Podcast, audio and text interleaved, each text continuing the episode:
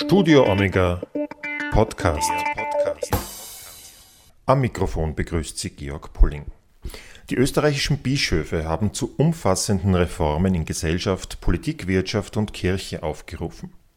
In einem gemeinsamen Hirtenwort zum Pfingstfest 2020 sprechen sie sich für eine sogenannte geistvoll erneuerte Normalität aus, die nun nach der Corona-Krise in Österreich realisiert werden soll.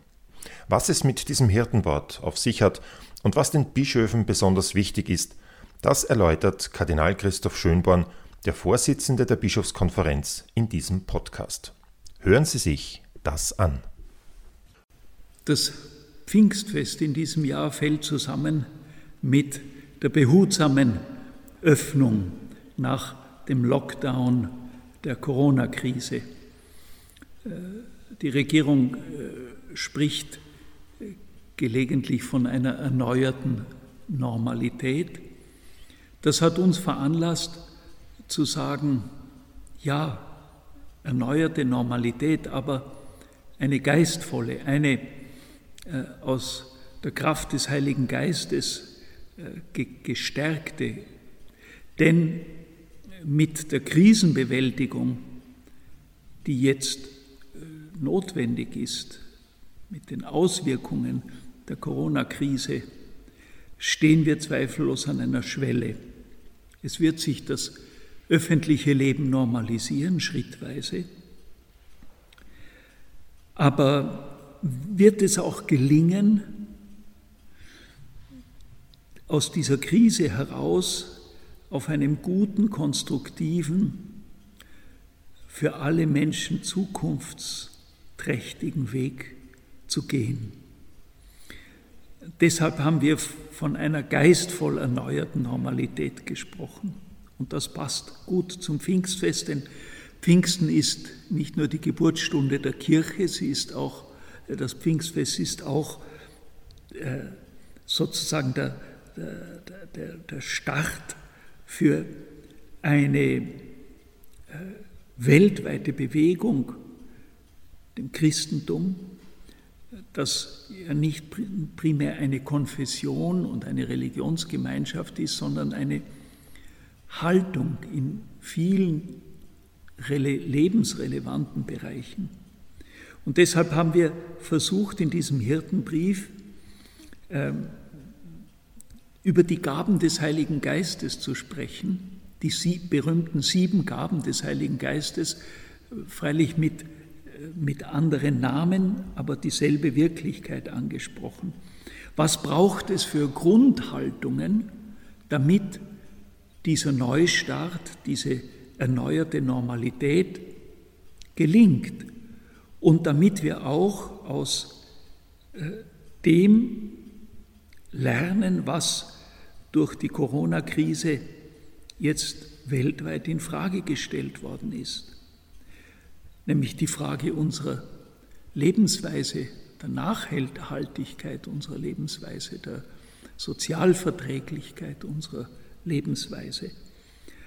Was sind die Grundhaltungen, die es braucht, ich würde sagen grundsätzlich für, für uns alle, damit der Neustart gelingen kann?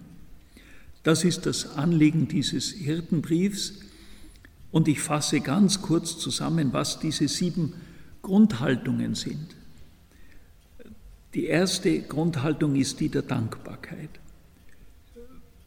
Das ist nicht nur ein Thema der Religion, das ist ein Thema unserer zivilen Gesellschaft. Dankbarkeit gibt ein Gespür für das rechte Maß. Wir haben in der Corona-Krise erlebt, wie das Leben das persönliche und das gesamtgesellschaftliche äh, Leben verletzlich ist.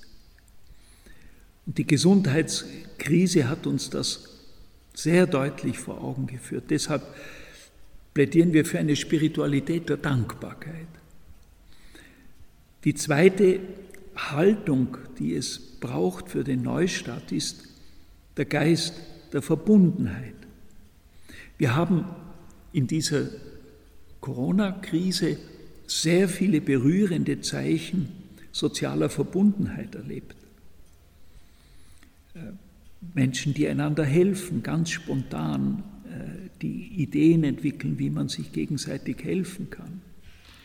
Jetzt zum Neustart braucht es sehr viel Gespräch, sehr viel äh, Verbundenheit im politischen, im sozialen, im gesellschaftlichen, auch über die nationalen Grenzen hinaus.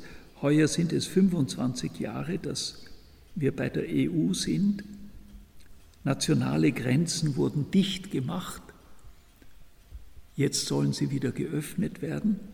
Und wir merken alle, dass dieses einzigartige Friedens- und Zivilisationsprojekt der europäischen Integration notwendig ist, weil wir alleine als Einzelnationen die Schwierigkeiten nicht bewältigen können. Eine dritte Grundhaltung, die notwendig ist für den Neustart, ist der Geist der Solidarität. Die Nachbarschaftshilfe hat wirklich eine Blütezeit erlebt. Das Spannende ist, dass die Zeit des Corona-Lockdown äh, wirklich uns allen gezeigt hat, was für ein Privileg es ist, in einem funktionierenden Sozialstaat äh, zu leben, in einem Land mit einer leistungsfähigen, einem leistungsfähigen Gesundheitssystem.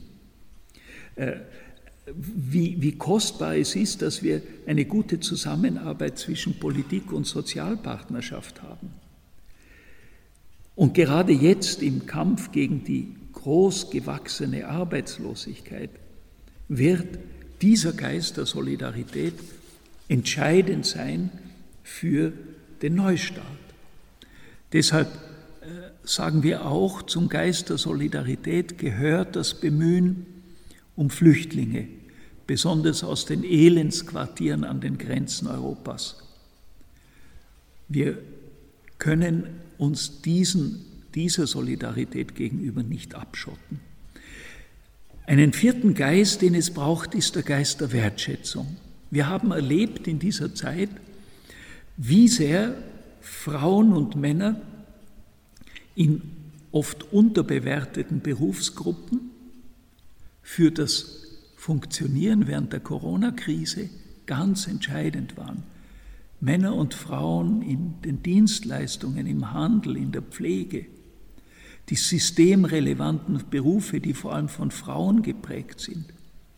Hier einen Geist der Wertschätzung zu pflegen, dankbar zu sein für das, was diese Menschen leisten, damit äh, unsere Gesellschaft äh, funktioniert. Das Gegenteil davon ist ein permanenter Ungeist der Empörung, der Verdächtigung, des Vernaderns. Dankbar im Geist der Wertschätzung müssen wir auch den Menschen sein, die unternehmerisch tätig sind und so für das Gemeinwohl große Leistungen erbringen. Fünfte Haltung ist die, die Papst Franziskus mit seiner Programmschrift Laudato Si, seiner ökologischen, ökosozialen Programmschrift in den Mittelpunkt gestellt hat, für eine nachhaltige Lebensweise, nämlich der Geist der Achtsamkeit. Die Virusbekämpfung hat uns gezeigt, was unter Dringlichkeit zu verstehen ist. Aber sie betrifft nicht nur die Gesundheit, auch die Sorge um eine intakte Umwelt. Und wir werden alles daran setzen müssen, gemeinsam, um eine finale Erschöpfung unseres Planeten Erde doch noch zu verhindern. Deshalb ist es so notwendig, in diesem Geist der Achtsamkeit wenn die Wirtschaft wieder hochgefahren wird, sie weiterzuentwickeln, dass der Mensch wirklich der Mittelpunkt ist und dass das Unersättliche immer mehr nicht der einzige Weg sein kann. Schließlich sechstens der Geist der Freude. Es ist eine Tatsache, dass äh, in Krisenzeiten Freude ein unersetzbares Frischwasser in entbehrungsreichen Zeiten ist. Wir haben viele Zeichen von Freude, Lebensfreude erlebt, gerade in dieser schwierigen Zeit. Ich glaube, wir dürfen uns die Freude nicht nehmen lassen, kreative Lösungsansätze, die wir jetzt dringend brauchen, sind tragfähiger, wenn ein Geist der Freude unter uns herrscht. Die Freude bewahrt vor Verbitterung, aber auch vor Ungeduld. Und schließlich letztens äh, der Geist des Vertrauens. Wir haben erlebt in dieser Zeit ein großes gegenseitiges Vertrauen der Bevölkerung, der Regierung gegenüber, der Regierung, der Bevölkerung gegenüber. Man hat sich zusammengetan und zusammengehalten, weil wir gewusst haben, dass wir diese krisenhafte Situation nur gemeinsam bewältigen können. Das Vertrauen ist sozusagen die trotzdem Kraft zur Bewältigung krisenhafter Situationen und es liegen große Herausforderungen vor uns. Diese sieben Gaben des Heiligen Geistes erbitten wir zu Pfingsten. Den Geist der Dankbarkeit, den Geist der Verbundenheit, den Geist der Solidarität, den Geist der Wertschätzung, Geist der Achtsamkeit, Geist der Freude und Geist des Vertrauens. Und wir glauben als Bischöfe uns, der katholischen Kirche in unserem Land, dass die Bitte um den Heiligen Geist zu Pfingsten gerade die Bitte um diese Haltungen sein soll, die wir dringend brauchen werden für ein gutes, einen guten Neustart nach der Corona-Krise. Mit der Hilfe des Heiligen Geistes wird es gelingen, eine geistvoll erneuerte Normalität zu leben und zu gestalten. Das ist das Anliegen von uns Bischöfen für unser Land.